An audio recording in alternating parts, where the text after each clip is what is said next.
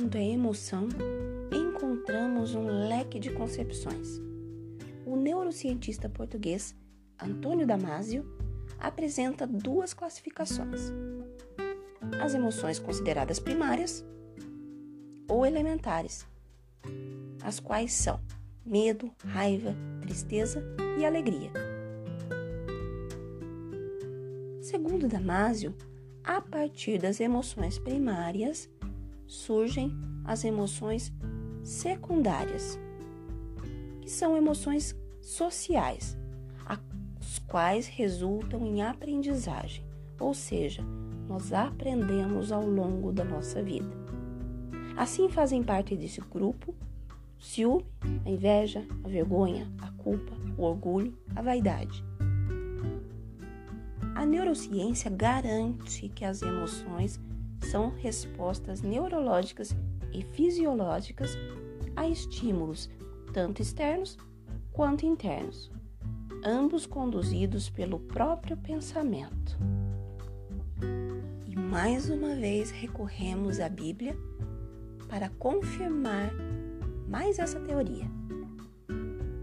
Lá no livro de Filipenses 4, versículo 8, encontramos o seguinte: Quanto ao mais, irmãos, tudo que é verdadeiro, tudo que é honesto, tudo que é justo, tudo que é puro, tudo que é amável, tudo que é de boa fama, se há alguma virtude, se há alguma virtude, se há algum louvor, nisso pensai.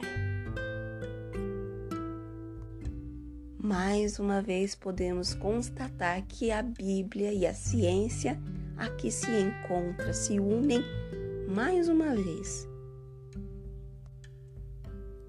Estudos neurocientíficos também constatam que, quando atingido por estímulos, o sujeito pode reagir com respostas fisiológicas tais como falta de ar, palpitação, angústias, entre outras sensações desconfortáveis.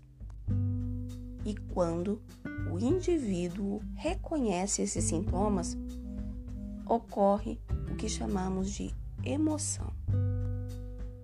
Pode parecer novidade a manifestação de emoções que geram sintomas incômodos, mas na verdade não são.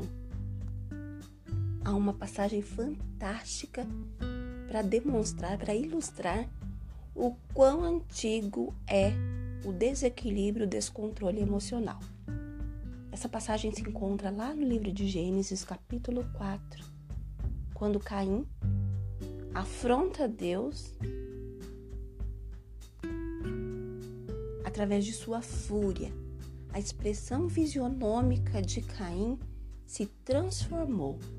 No versículo 6, diz o seguinte: O Senhor disse a Caim: que você está furioso? Por que se transformou seu rosto? Se você fizer o bem, não será aceito? Mas se não o fizer, saiba que o pecado o ameaça a porta. Ele deseja conquistá-lo mas você deve dominá-lo. Embora o fim desse descontrole emocional nítido de Caim não tenha sido o melhor desfecho que a gente pode ter na Bíblia, mas eu acho brilhante a ilustração de como é o perfil humano. Como a gente é muitas vezes e talvez nem perceba, nem se faça conta do pecado que nós estamos cometendo, assim como Caim cometeu. A fúria, a fúria levou a uma desgraça. Com a aceleração da informação, da comunicação através da internet, das redes sociais, a ideia que nós temos é de que o assunto emoção, desequilíbrio emocional, é algo novo. Mas não, nós podemos perceber através dessa passagem que não é algo tão novo assim. A partir da criação do homem começou a se manifestar o corrompido do homem, o lado perverso, a malignidade, as maldades do homem após o pecado. A Bíblia é o livro-chave, é a resposta para todas as nossas perguntas, é o princípio de todas as coisas. E em vários livros, em várias passagens, nós podemos ver que houve sofrimento de ordem emocional em vários personagens que passaram pela Bíblia. E aos poucos, ao longo desses áudios, vamos apresentar algumas passagens, alguns textos bíblicos que te surpreenderão. Até a próxima!